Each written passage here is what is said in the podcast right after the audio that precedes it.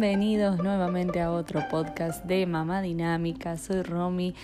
En este, esta cuarta parte vamos a cerrar eh, lo que es la lista de regalos y compras porque em, quiero empezar a ahondar en otros temas y ya les di mucha información, seguramente algo me estoy olvidando, pero la voy a dejar para más adelante, así puedo profundizar en otros aspectos.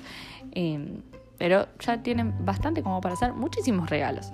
Así que en el día de hoy voy a tratar de terminar eh, toda esta lista infinita que no se termina más porque hay muchas cosas para tener en cuenta al momento de comprar regalos o al hacer compras familiares.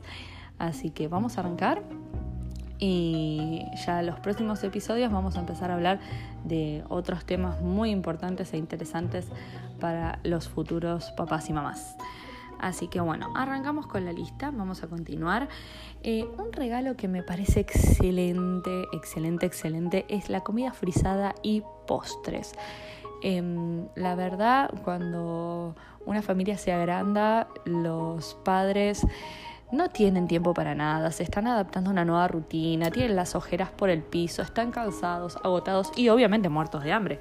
Eh, a veces las mamás, que somos las que más ponemos el cuerpo por el tema de la lactancia, no tenemos tiempo ni de desayunar ni de almorzar y tener eh, la comida resuelta, la verdad es un gran alivio. Así que si podés mandarle unas vianditas, eh, una pizza el viernes a la noche o lo que se te ocurra, va a ser genial. Otro regalo que está muy bueno y capaz no se toman, eh, no se tiene en consideración porque uno va más a lo básico, a lo, común, a lo clásico, son los libros. Eh, una mujer embarazada realmente está eh, muerta de miedo, en especial si es primeriza y tiene muchas preguntas, muchas dudas. Acá te dejo cuatro títulos para poder regalarle a una mamá. Sea que esté embarazada o no. Eh, son la verdad libros muy lindos, excelentes, con muchísima información, hecho por profesionales, em, no opinólogos. Así que les dejo estas opciones. Uno de los libros es Bésame mucho, de Carlos González. Eh, Hoy no es siempre, de una pediatra argentina que es Sabrina Crisman. Eh, los primeros mil días de mi hijo, de Mamá sabe bien, de Luisina, y Dormir sin lágrimas, de Rosa Jove. Esas son las cuatro opciones que lo pueden comprar en digital o lo pueden comprar en físico y mandárselo a, a los papis. La verdad son una muy buena opción de regalo. Eh, otra opción excelente que pensé que la había mencionado y cuando volví a escuchar los podcasts me di cuenta que no, em, es la, eh, el almohadón de Huahuita, de la marca Huahuita. Eh, me gusta puntualmente el de esta marca porque usa microesferas de tergopor para el almohadón de amamantar. Eh, tiene que ser el grande, porque estamos hablando para una mamá cuando está embarazada. Yo les digo, no podía dormir con el embarazo de Máximo, ya el sexto mes estaba que no daba más, que no sabía qué posición ponerme. Y me compró el almohadón mi pareja y volví a dormir. Eh, no normal, obviamente, porque tenía una panza gigante, pero volví a dormir mucho mejor que como estaba durmiendo. Eh, volví a descansar, mejor dicho. La verdad está muy bueno y después se puede usar con, el bebé para darle la teta y esas cosas. Eh, no recomiendo otras marcas, no sé si hay alguna otra que tenga microesferas de tergopor, yo sé que Guaguita sí, es el que tengo yo. Eh, lo que tienen que evitar es comprar los almohadones de amamantar de esferas grandes, las que se usan para los puff, porque esos son más duros y no se amoldan tan bien al cuerpo. Así que nada, a tener en cuenta eso. Eh, para la mamá le pueden regalar crema cicatricure o adermicina o algún cicatrizante que le va a servir mucho para el posparto, para ayudar a la piel a volver a ser elástica, a, eliminar las estrías y todas esas cosas. Em, otro buen regalo y muy útil es un kit para el bebé de termómetro, alicate, lima, cepillo de cerdas, eh, perfume de petit infant, pero ojo con eso, que usarlo para cuando sea más grande, eh, las típicas cosas de botiquín, unas curitas, Eh, ese tipo de cosas es un lindo regalo y muy útil. Eh, shampoo y jabón de glicerina para bebés siempre va a venir bien, así que también es otra opción. Eh, para cuando empiecen a comer, como les hablaba en el episodio anterior, de los platitos, los cubiertos, otra opción es la silla de comer o el booster o booster para la silla, que es como una mini sillita que se adapta a la silla que tengan en el comedor o en el patio o donde vayan a, hacer su desayuno, merienda, cena, almuerzo. Em, son excelentes opciones. Eh, las frazaditas nunca vienen de más para el invierno, por si hay que ponerlas a lavar, si se pasa un pañal o vomitó, lo que sea. Está bueno tener tres o cuatro frazadas. Em, babitas y toallas de mano, eso es algo que te tiene que sobrar en casa, así que si te regalan, genial. Y si podés comprar por mayor, buenísimo, porque eso hay que lavarlo constantemente y no hay que quedarse sin ninguna. Em, organizador de juguetes para la bañera, hay unos organizadores muy buenos que se agarran con sopapa de, la pared, que vienen con formato de red o formato plástico tipo baldecito. Está genial para que no esté todo tirado y tengamos todo organizado. Eh, acolchado para la cama. Les había hablado en una de, de las partes de este, de este tema, les había comentado sábanas de una plaza, que siempre va a ser útil porque en algún momento van a pasar a su cama los bebés. Eh, un acolchado también es una excelente opción, ya sea de verano o de invierno, es algo que nunca viene de más. Em, bueno, ahora que se acerca el veranito, una pileta chiquitita es otra excelente opción para refrescarse y para empezar a conocer el agua y otras texturas eh, con arena y esas cosas. La verdad está genial. Los juguetes de agua están buenísimos para tener otro tipo de experiencias sensoriales para los chicos.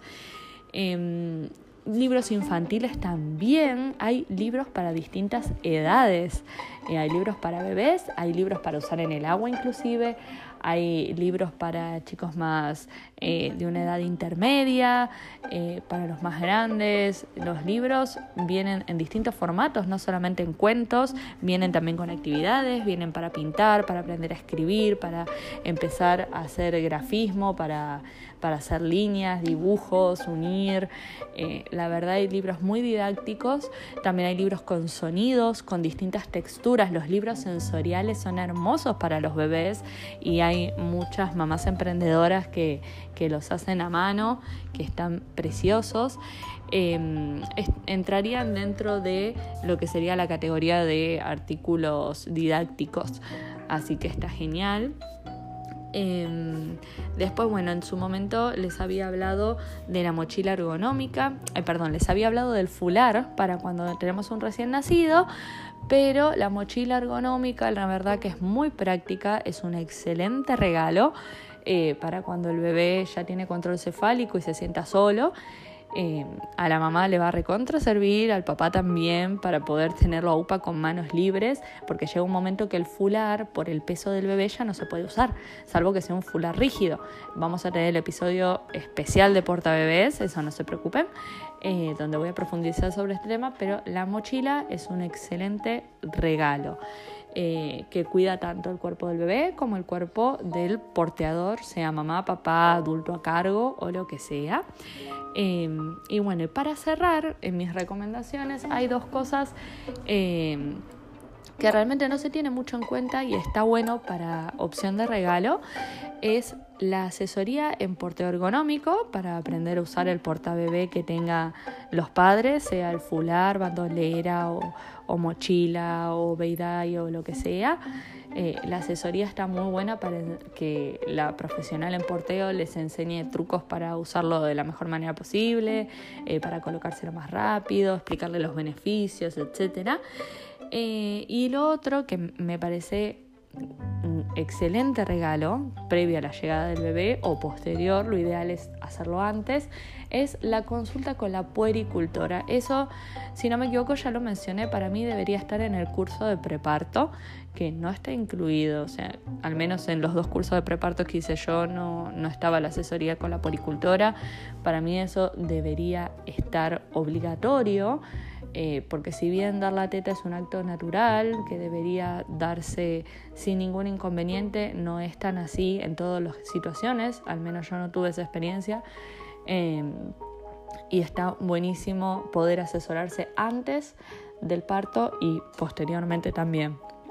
Así que esa es mi última recomendación en lo que es regalos y compras. Eh, invertir eh, en una buena asesoría. Hay un montón de poricultoras amorosas, divinas, con muchísimo conocimiento, dispuestas a ayudar a esas mamás a que tengan una, una buena transición hacia la lactancia y, que puedan llevarla a cabo sin problemas. Así que, bueno, 10 minutos.